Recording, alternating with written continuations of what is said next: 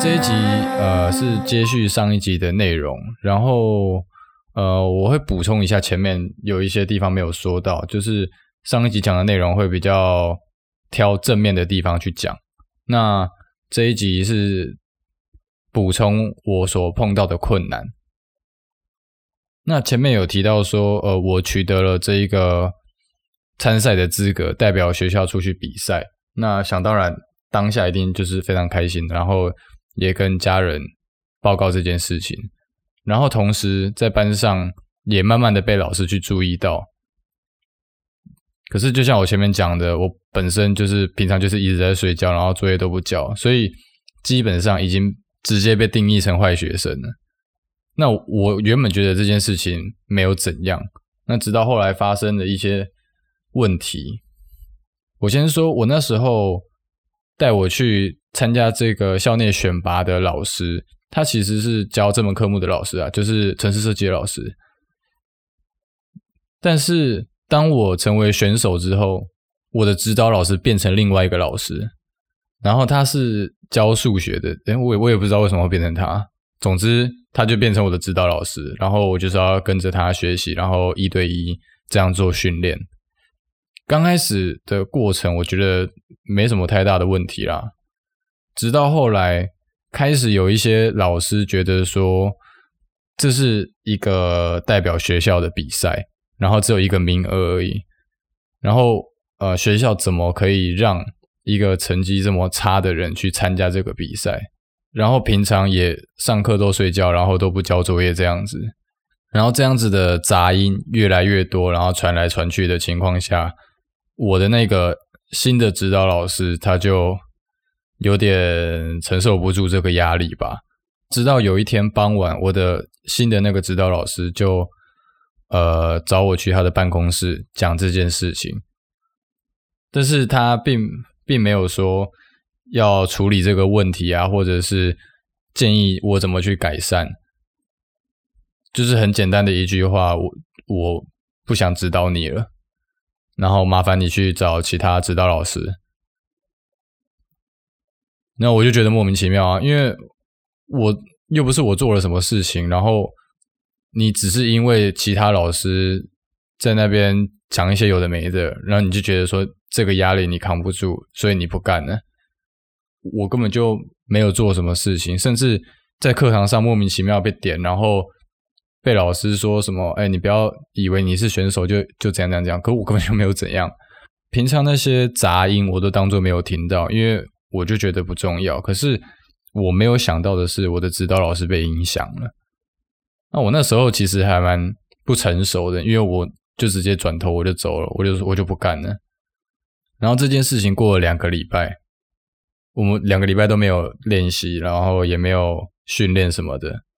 然后两个礼拜之后，我原本的那个指导老师发现了这件事情，然后呃跟。那个新的指导老师谈过，然后再来找我谈，然后就是希望我可以把这段路走完。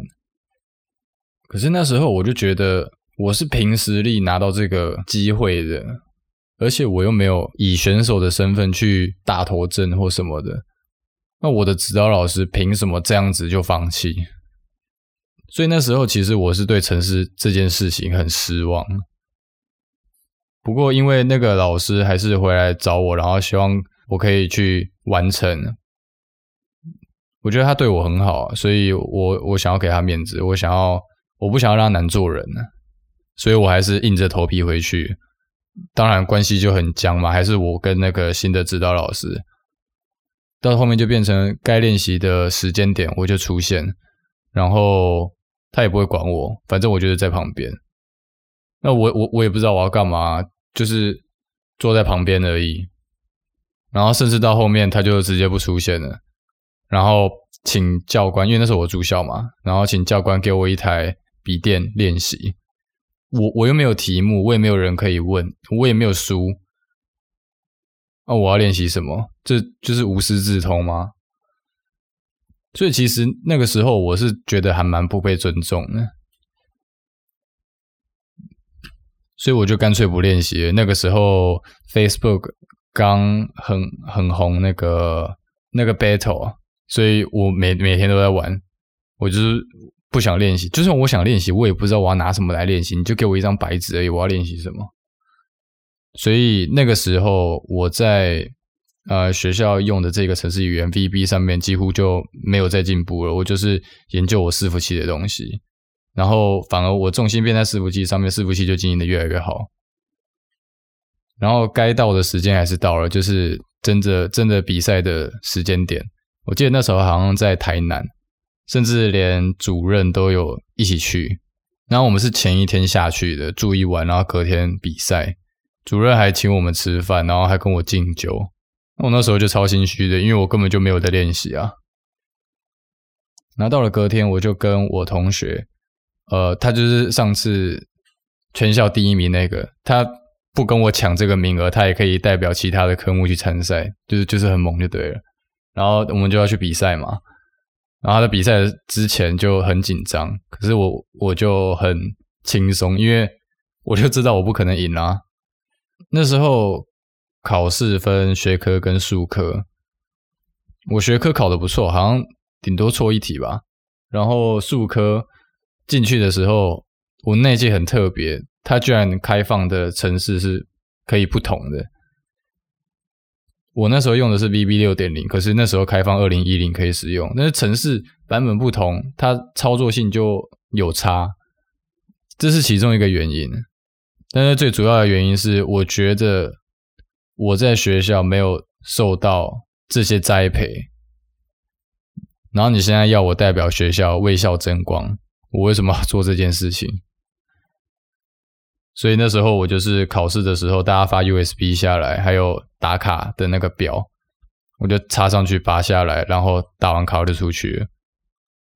那我一我我一出去，老师们看到我就知道我交白卷，然后也都没有讲话，所以这件事情就这样不了了之。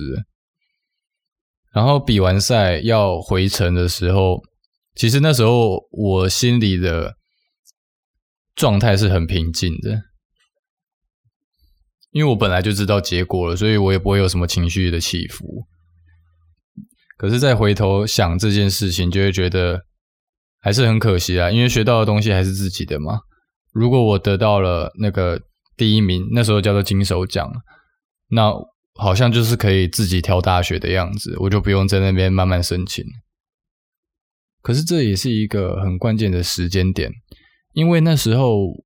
我在学校的城市这一块放掉，专心弄伺服器的状态下，我把伺服我把我的伺服经营到亚洲第一名，所以伺服器的规模其实算蛮大的。那那时候因为只有我一个人而已，然后对，我要处理所有事情嘛，就跟刚开始创业一样，我需要去 debug 伺服器内容的东西，然后我要弄社团的公告，然后处理一些客服问题。然后在那边想怎么宣传，然后再去组团队。那个时候没什么概念了，然后也不知道怎么去挑人，所以我找的帮手几乎都是帮忙处理客服问题。那比较技术性的东西还是我自己下去做。那做一做的过程，行销的部分我就研究到怎么去加网站啊，然后然后网站需要什么素材，我就去学了一些平面的东西，甚至到做影片。然后做着做着，越来越有心得，觉得说，哎，其实这件事情也蛮好玩的。所以除了城市设计之外，我第二个重心变成做影片，像那种游戏的宣传影片啊，或者是团队的影片。然后这时候高中终于要毕业了，我那时候的心态其实是，我既然现在对城市的热情没有这么多，然后我对影片的热情比较多。那我干脆就跨考，反正我专业科目就已经够差了，我经济会计就没有高过二十分，那些加成对我来说没有用啊，所以我就直接跨考多媒体的科系。但是这样子跨考，我能选的学校就不多，所以我一样就是选了一间普普通通的学校。毕竟我又没有拿到城市设计的什么奖，我只是代表学校出去参赛而已。然后我的专业科目其他东西都超差的，成绩没有，然后又被记一堆过，所以基本上我没有什么好挑的啦。那直到进去之后，我才发现说，哎，其实我的影像就是平面设计啊，或者是做影片的这些能力，不输本科系的学生。当然，可能是因为学校的关系啊，这个这边不讨论。我会提这个东西，是因为，呃，这种感觉给了我自负的感觉。我就觉得说，连我都可以做到这个程度，本科系好像也还好嘛。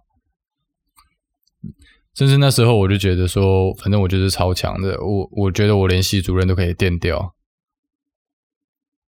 就是觉得自己很猛这样子，不知道在猛什么。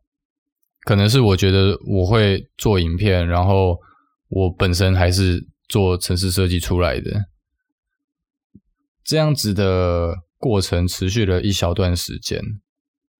这段时间我也因为学校没有资源的关系，我自己去接案子啊，然后。赚一点点小钱，或者是参加比赛。可是，如果是想要稳定接案子的话，还是需要一个品牌嘛。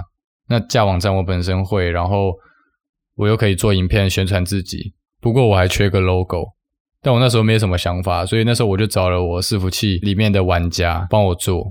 然后他本身做影片也是很有兴趣，然后也做得很厉害。我一直以为他是业界的一些前辈，因为他那时候。除了剪辑特效之外，还去摸 3D。对我来说，我觉得已经很猛了。那当然，我也会请教他一些问题。直到有一次晚上，我在跟他闲聊的时候，我就好奇问他说：“哎，你到底几岁啊？为什么你都会这些东西？你是怎么学的？”然后他给我讲了一个我无法置信的答案。他说：“我国三。”那一个当下，我整个人超 shock，然后。也马上有另外一个感觉，就是人家国三，然后做这些东西都没有觉得自己很厉害啊，或者是干嘛？那我在那边爽什么？就是很井底之蛙的感觉。井底之蛙大家都知道这个成语，可是你那个时候突然有这个感觉，那个心理的状态是不一样的。从那时候我就变得超级低调了，直接深刻体会到什么叫做高手在民间。所以总结一下前面所说的这些东西，相较于上一集的内容，这一集出现了很多很不成熟的举动。可是从这些事情上面，我自己的反思，我也得到了一些心得。就比如说，我那个时候交白卷，然后就只是为了赌一口气，到底值得吗？真的有赢吗？又或者是当我身边没有人。在技术上面赢得过我的情况下，我真的就很厉害吗？像这两件事情，它的共通点，我觉得是格局太小，所以我之后低调，就是因为我反省了这件事情。另一方面，也因为我有把城市放掉一段时间，我才培养了我另外一个技能。这都是我想做就去做，我也没有考虑过它会不会失败，会不会干嘛。那个时候还没有斜杠这一个词，在其他人眼里，这样子去跨域风险其实很高，就变成说你要么就是挑一个变强，要不然就是两个都不强嘛。那在这些杂音这么多的情况下，如何去让自己保持心态的平静？我觉得这其中也都是可以去找到答案。例如说，我前面讲了一堆住校没办法得到的东西，可是说不定就是因为住校，我一天当中才有一段时间是安静的，我不会有外界的干扰，然后去快速的训练这些技能，算是从另外一个角度去解析同一件事情吧。我觉得这样子的思考方式可以让你的格局慢慢变大，因为你看事情的方向慢慢的变多，所以你就能够越来越客观的去分析一件事。当你把主观的情绪慢慢的降低，你看事情越来越客观，你做出来的决定就可以越来越理性。我觉得这是一个优点啊，甚至我到后面还自己想了一个公式，就是所有形容词都是主观的，因为你会形容一个东西，除非它有比较，不然就是你自己觉得。例如说，我觉得你很漂亮。那这是我自己觉得啊，没有另外一个人可以比较，所以这绝对不会有客观的成分呢、啊。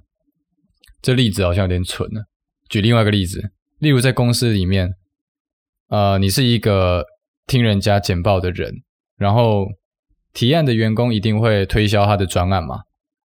那当他在讲这些东西的时候，你听到的资讯，例如说，呃，数值的数值类的东西，那就是客观可信的。可是当他讲到说这个比较好，那个比较不好，这种方式比较快，但是他在讲这件事情的前提下，没有另外一个东西可以 compare，那就代表是他自己想的，所以那是主观的。那问题就会变成说，他的主观可不可信？这是我自己的心得啦。我觉得很多人会被主观的话术带走，而当你可以去找出他主观的成分。你可能就可以慢慢的变成一个理性的人。那同时，你自己讲出来的东西不要带太多主观的东西，你讲的话也会慢慢的变得有说服力。我自己是比较喜欢用比喻的方式啦，这样子除了浅显易懂之外，也能够让人去体会为什么我会这样觉得。干好像在讲废话。我的意思是，让人可以站在我的角度去体验我的主观，而不是我直接跟他讲一个 result，这个就是特别好的这种感觉，大概就是这样，大家可以参考看看。